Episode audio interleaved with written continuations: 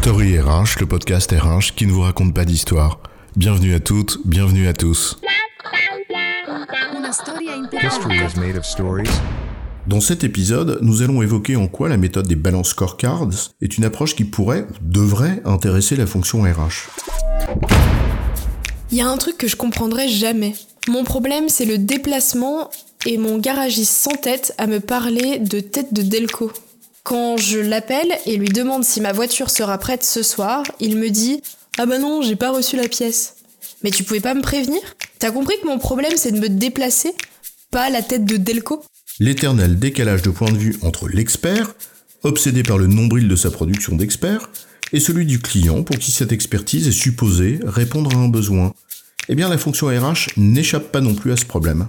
Tenir compte d'un point de vue client, plus équilibré que le sien, un peu trop auto-centré, c'est une bonne idée. Et c'est l'un des bénéfices de la méthode des balance scorecards.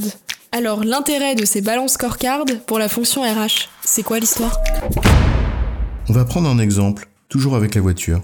Imagine, tu roules tranquille, le nez au vent, sur une jolie route de campagne au coucher de soleil, tu te balances élégamment de virage en virage comme dans un pas de zouk, à deux, cassé, chaloupé. Euh, back on track, Patrick. Tu nous fais une sortie de route là. C'est quoi ton exemple? Euh, oui, excuse-moi, pardon, la vitesse. C'est cela l'analogie que je voulais faire.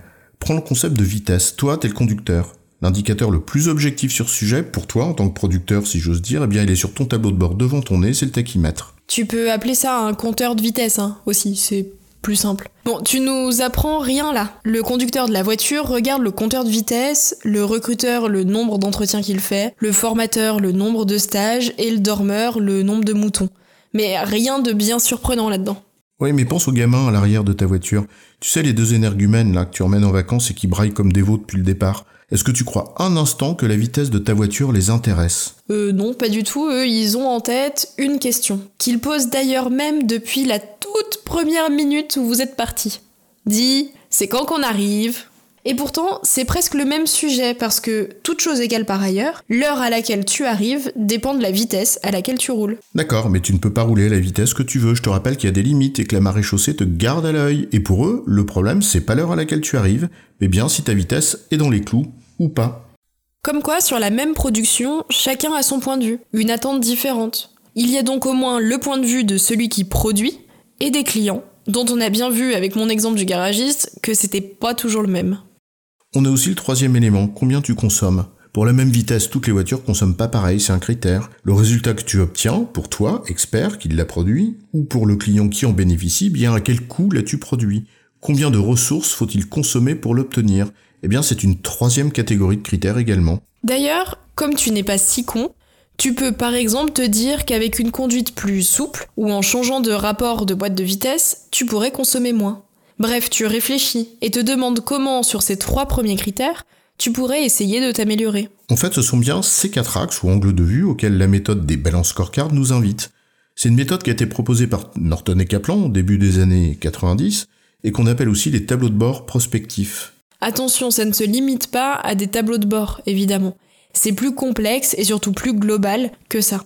Et ça vise surtout à aligner ou mettre en cohérence l'activité de l'entreprise, y compris jusque dans ses modes de rémunération des managers. Mais ce qui nous intéresse ici, c'est la pertinence de l'utilisation des quatre perspectives qu'elle demande de prendre en compte. Ce que l'on produit, pour le compte de qui, à quel coût, et qu'est-ce qu'on fait pour s'améliorer. Quatre angles de vue, le processus, le client, la finance et l'apprentissage. Et c'est bien parce que ces quatre points de vue forment un ensemble équilibré que ces scorecards sont dites balanced. L'intérêt majeur pour la fonction RH, c'est que pour toute fonction support ou d'appui, l'appréciation de sa performance est d'autant difficile que la notion de service qu'elle délivre est difficile à apprécier, surtout par celles et ceux qui ne voient que par le chiffre et sa matérialisation concrète, l'indicateur. Et que le réflexe du producteur est souvent de qualifier ce qu'il fait par le seul résultat du processus dont il est responsable, en tant que process owner pour frimer avec des termes anglais. Prenons un exemple avec le recrutement. Bien sûr que le département de recrutement pourrait être apprécié au nombre d'annonces qu'il publie, au nombre d'entretiens qu'il fait passer, et in fine, au nombre de postes qu'il pourvoit ou de contrats qu'il fait signer. Oui, voilà Patrick, c'est quand même le tout petit bout de la lorgnette. La finalité du recrutement n'est pas de signer des contrats. Demande au manager, tiens, si lui ou elle apprécie la performance du recrutement avec ses critères. Bah non, sa satisfaction dépend d'avoir la bonne personne, avec les bonnes compétences, dans les délais, avec le bon mindset, et qu'elle ne parte pas au bout de deux mois. On voit déjà là des indicateurs différents. Le taux d'adéquation des compétences aux besoins du poste, le taux de rétention après la période d'essai, etc. Prends même les délais. Pour le manager, c'est pas le temps qu'il a fallu au service recrutement entre la publication de l'annonce et la signature du contrat qui l'intéresse, c'est bien le délai global de la formulation de sa demande à l'arrivée de la personne, son préavis compris. Il y a aussi la perspective financière qu'il ne faut pas oublier. À quel coût tu réussis tout ça? Mais cet axe-là, on l'oublie rarement. C'est d'ailleurs souvent aussi là où on attend la fonction RH. Pense enfin au dernier axe, le progrès. Tu as un faut recruter, mais que peux-tu faire pour essayer de t'améliorer? Tu peux commencer par la marque employeur, par exemple, ou travailler sur la compétitivité externe de tes packages de rémunération. Bref, tu vois dans cet exemple du recrutement, la perspective va au-delà des critères factuels de ce que tu produis. Elle embarque bien d'autres dimensions, à savoir celle du client, donc de sa satisfaction, de la finance et de ta performance en matière de coût, et de l'apprentissage organisationnel ou du progrès. C'est tout l'intérêt de la méthode des balances scorecard de Norton et Kaplan, adopter ces quatre points de vue. C'est en cela un excellent cadre conceptuel à mobiliser dès lors qu'on parle de performance d'un service qu'on délivre, et donc pour la fonction RH aussi, surtout qu'elle a parfois un peu de mal à réifier la valeur ajoutée qu'elle apporte. En résumé, les balances scorecard, c'est une méthode qui met en cohérence quatre dimensions. Ce que le processus délivre, le besoin du client qui en bénéficie, la performance financière, et enfin, ce que l'on fait pour améliorer tout ça.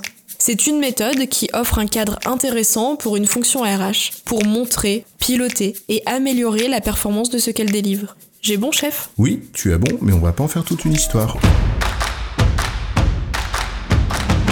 Story RH, le podcast RH qui ne vous raconte pas d'histoire. Retrouvez tous les épisodes sur storyrh.fr.